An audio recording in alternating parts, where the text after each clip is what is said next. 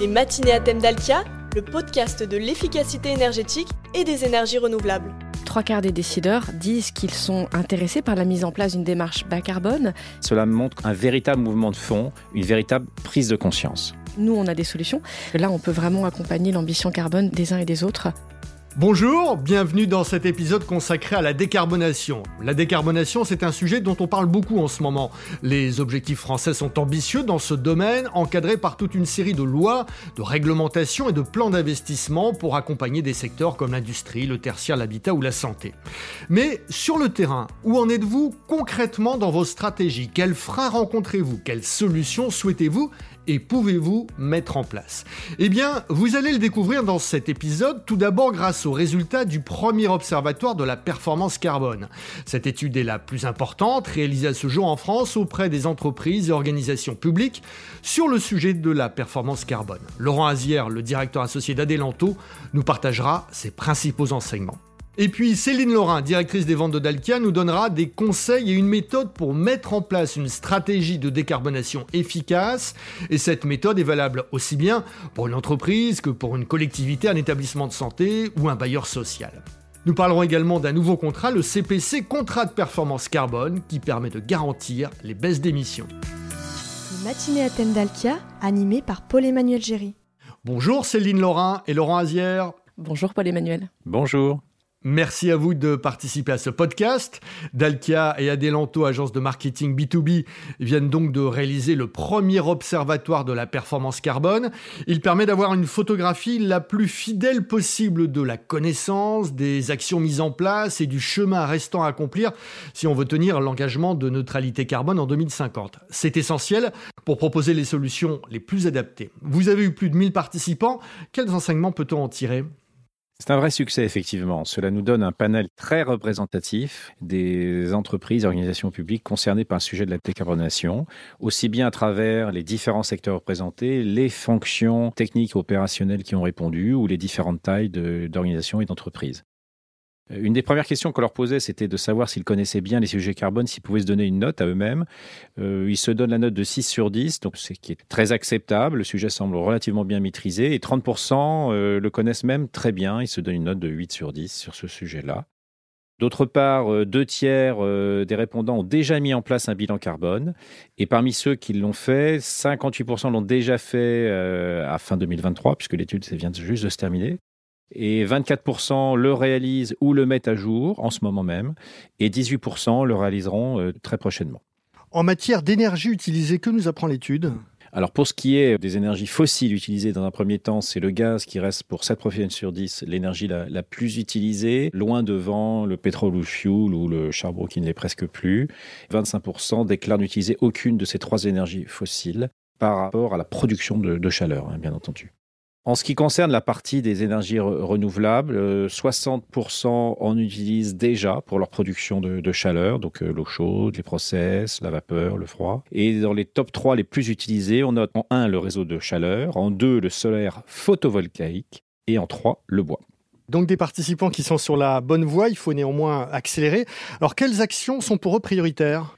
Alors, parmi les actions prioritaires en décarbonation, euh, ont été citées dans le top 3 en un, la sobriété énergétique, en deux, la rénovation des bâtiments, et en trois, l'efficacité énergétique.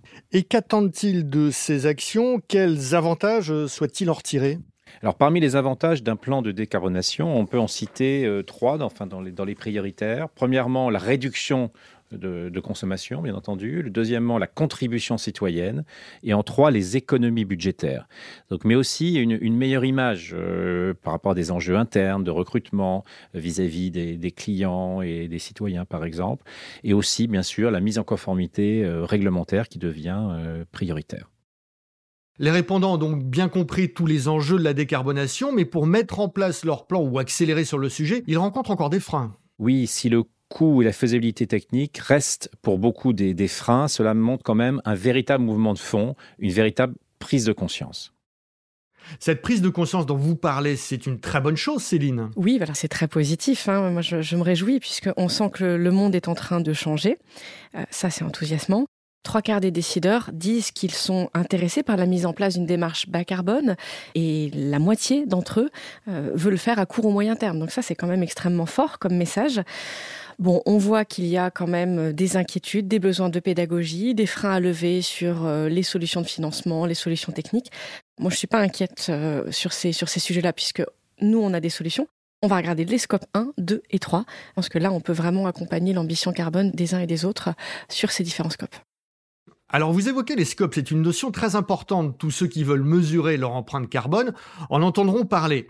Vous pouvez nous rappeler en quoi cela consiste, ces scopes? Ce sont des typologies d'émissions de gaz à effet de serre bien précises. Alors oui, merci, puisqu'on a vu dans l'enquête que 40% des répondants euh, savent ce que c'est que le scope 1 et 2. Donc ça laisse encore 60% des répondants à qui il faut qu'on explique. Le scope 1, quand on parle des usages notamment de chauffage, eh bien ce sont les émissions directes qui sont liées à l'activité sur l'entité. Grosso modo, vous brûlez du gaz, du fuel ou même des énergies renouvelables sur votre site pour vous chauffer. Eh bien, ces énergies-là, ces combustibles ont un contenu carbone. C'est ce qu'on appelle les émissions directes que vous avez générées sur le site. C'est le scope 1. Le scope 2, ce sont les émissions indirectes liées aux achats d'énergie.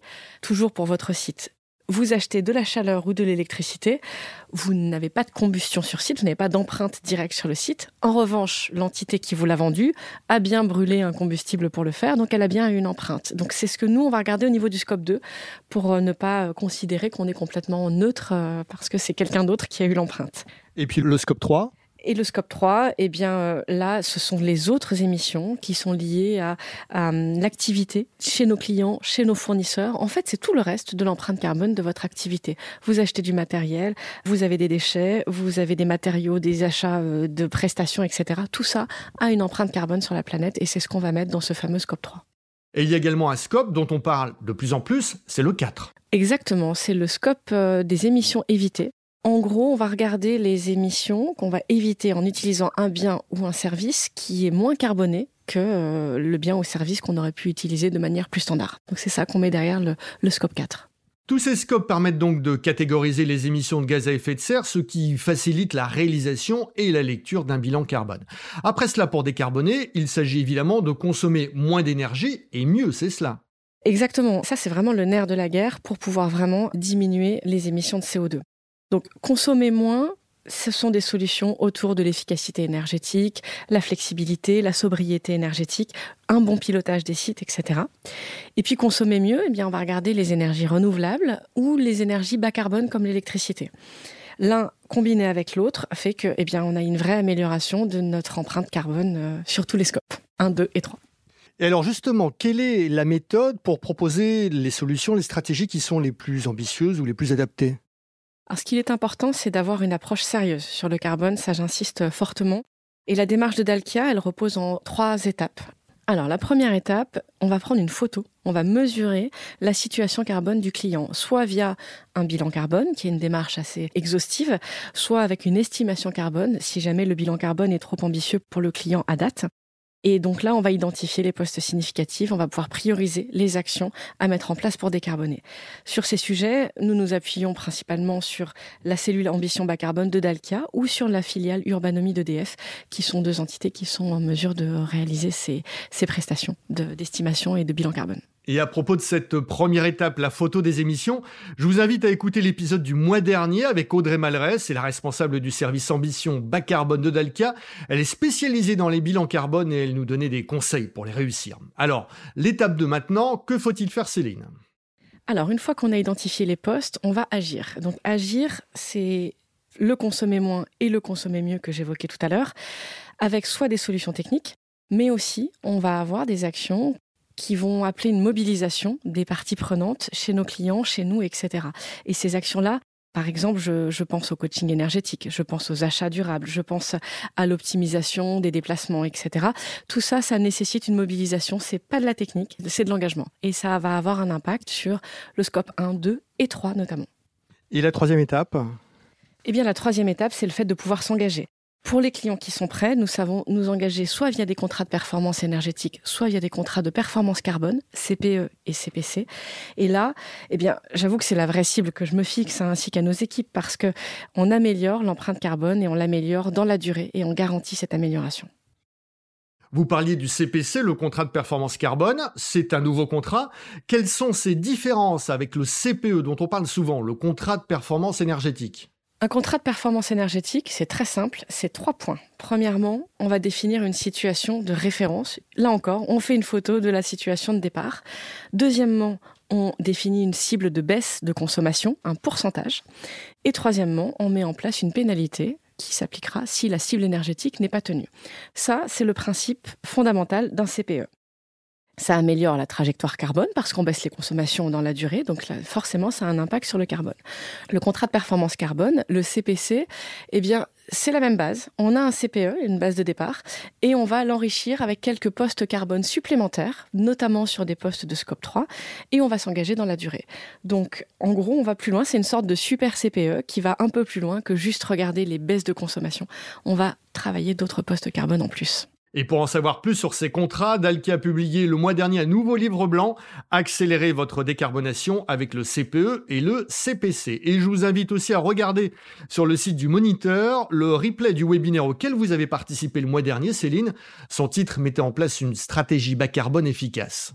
Oui, vous pourriez d'ailleurs y découvrir le témoignage très fort de Dynacité, qui est un important bailleur social de la région Auvergne-Rhône-Alpes et qui a mis en place euh, eh euh, un CPC très ambitieux. Il y a une construction de deux réseaux de chaleur, l'installation de 22 chaufferies biomasse, des pompes à chaleur, des panneaux solaires, 18 500 logements qui sont concernés et des travaux qui vont permettre d'économiser 4000 tonnes de CO2 par an.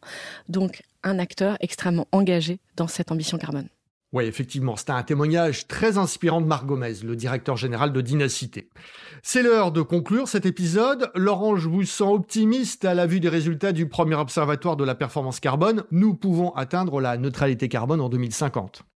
Oui, tout à fait. Je voudrais mentionner une des dernières questions posées dans l'enquête. Pensez-vous que votre organisation arrivera à atteindre un niveau net zéro carbone d'ici 2050 Eh bien, presque deux tiers des répondants pensent y arriver, atteindre donc ce fameux zéro net carbone d'ici 2050, ce qui est très encourageant. En revanche, bien sûr, on peut aussi euh, parler du tiers qui pense que cela sera difficile, mais ce sera principalement en raison de la nature de leur activité. Et parmi ceux qui pensent l'atteindre, donc la partie euh, très ambitieuse, 15% arrivent même à le faire dans les 5 à 10 ans. Oui, c'est positif, à condition de continuer évidemment à se retrousser les manches, Céline. Eh bien, moi, ma conclusion, c'est que quelle que soit votre ambition et votre maturité vis-à-vis du sujet carbone, on, sait vous accompagner. Les freins, on sait les lever, que ce soit les freins sur les investissements, sur les solutions, sur euh, euh, l'accompagnement, la sensibilisation de vos usagers. On sait faire. Donc, euh, n'hésitez pas, nous sommes là pour, pour vous accompagner. Merci Céline et Laurent. Merci à vous. Au revoir à tous. Merci.